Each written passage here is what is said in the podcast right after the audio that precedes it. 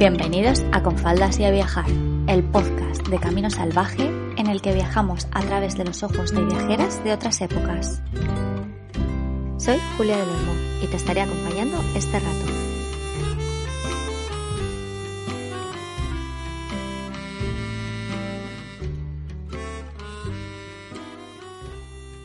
Bienvenidas a este primer episodio de la segunda temporada de Confaldas y a viajar.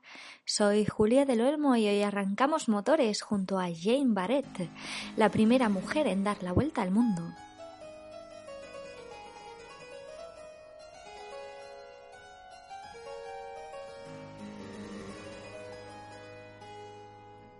Escuchábamos a Jacques Delaguerre, compositora francesa del siglo XVIII, que nos sirve para introducir el viaje de hoy.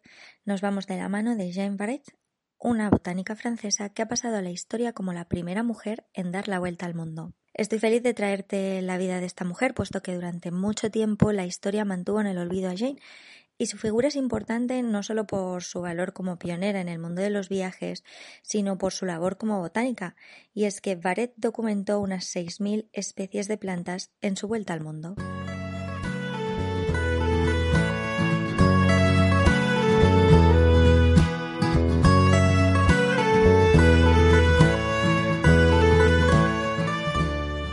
En esta segunda temporada he decidido introducir un nuevo apartado para acercarte brevemente al contexto histórico en el que vivieron nuestras protagonistas. En el caso de Jane Barrett fue la segunda mitad del siglo XVIII. Nació en 1740 y murió en 1807. El siglo XVIII es conocido como el siglo de las luces, es cuando aparece la Ilustración, un movimiento intelectual que desarrolló, entre otros proyectos, el de la enciclopedia en Francia. La estructura feudal y de vasallaje empieza a cuestionarse a finales del siglo y en 1789 es cuando se produce la famosa Revolución Francesa, que marca un cambio en la historia de Europa. En Inglaterra se produjo la primera revolución industrial en este siglo con la aparición de la máquina de vapor y en España es el siglo en el que empezaron a reinar los Borbones.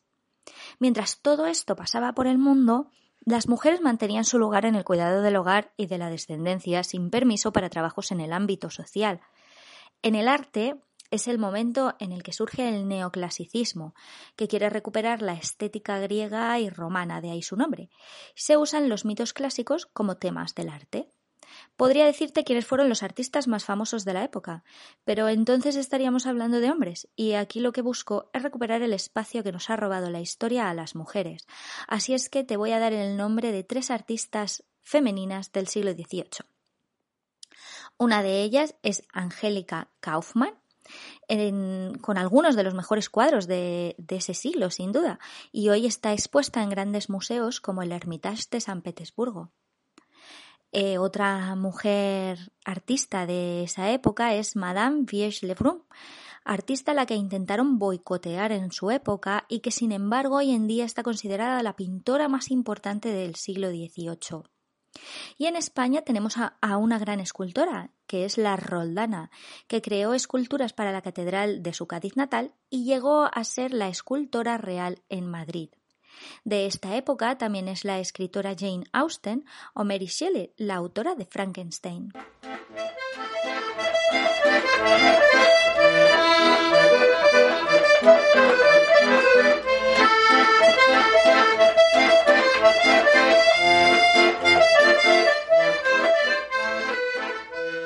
La joven francesa Jane Barrett creció en un ambiente rural y analfabeto en la pequeña localidad de La Comeille.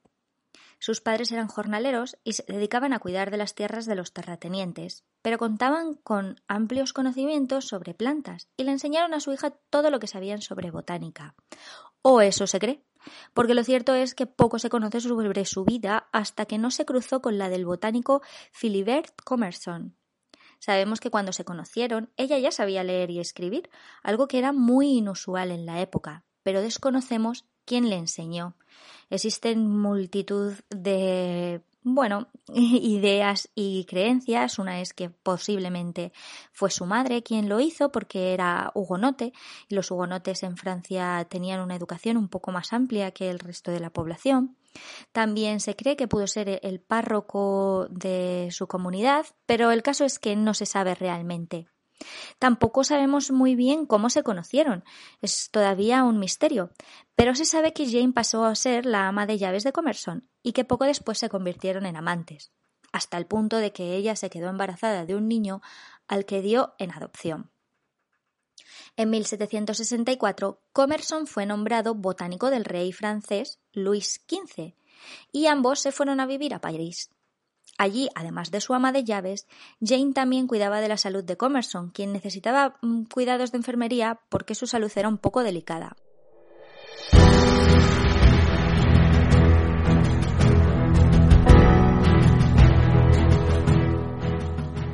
Poco después de mudarse a París, en 1766, Comerson fue invitado a unirse a la expedición de Bougainville a la que podía ir con un asistente, y Jane decidió acompañarlo. Para ello tuvo que vestirse de hombre, vendarse los pechos y hacerse pasar por la ayudante de Comerson. Y es que existía la prohibición de que las mujeres subieran a los barcos de la Marina Real Francesa.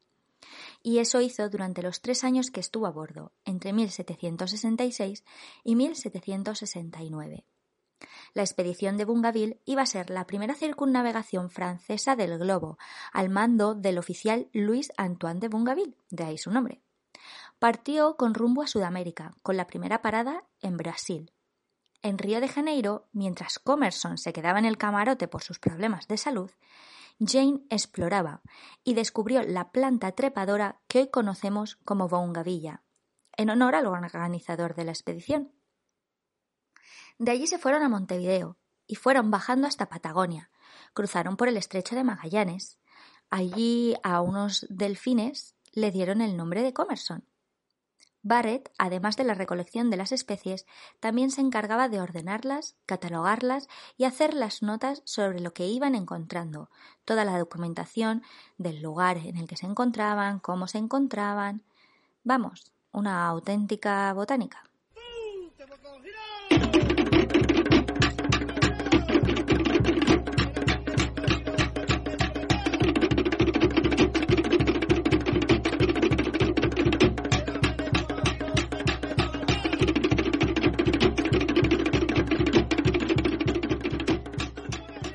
El viaje continuó, y nadie a bordo se dio cuenta del engaño de Jane Barrett hasta que llegaron a Tahití, y allí un nativo que se unió a la expedición, que se llamaba Autoru, descubrió que Jane no era un hombre, no hay documentos que nos cuenten qué pasó entonces en el barco o, si se abrió una investigación interna. No se sabe muy bien. La mayoría de los diarios de a bordo son contradictorios en cuanto a este tema y lo más probable es que, bueno, ninguno quisiera reconocer que les habían engañado y mucho menos llegar a Francia y tener que dar explicaciones al respecto. Algunas investigaciones recientes señalan además que Jane fue violada por la tripulación del barco. La ruta siguió por Indonesia y de allí a, la isla que entonces se llamaba Isla de Francia y hoy conocemos como Mauricio. Era un importante puerto comercial francés por aquel entonces. Y el gobernador de la isla era un conocido de Comerson que también era botánico. Así que tanto él como Jane decidieron quedarse en la isla y dejar la expedición.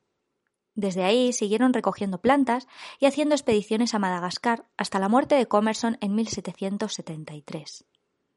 Jane se quedó en Mauricio y un año después se casó con un oficial naval francés.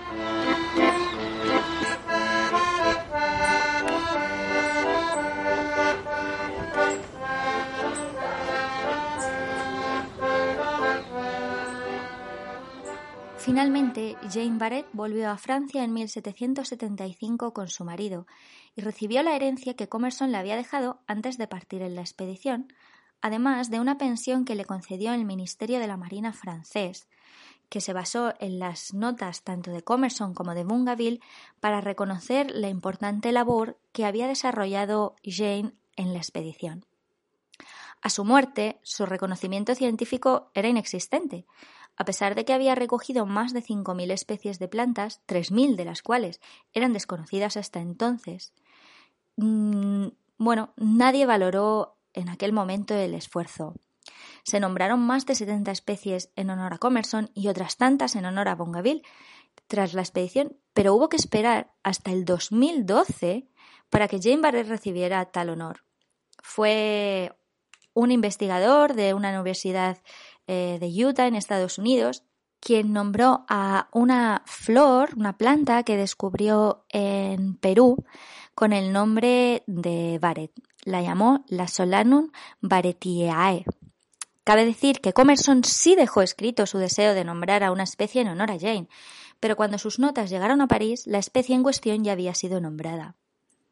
La historia de Jane ha quedado reflejada en el libro Sin permiso del rey, escrito por otra importante mujer, también una científica, María Teresa Tellería, quien fue durante mucho tiempo directora del Real Jardín Botánico de Madrid.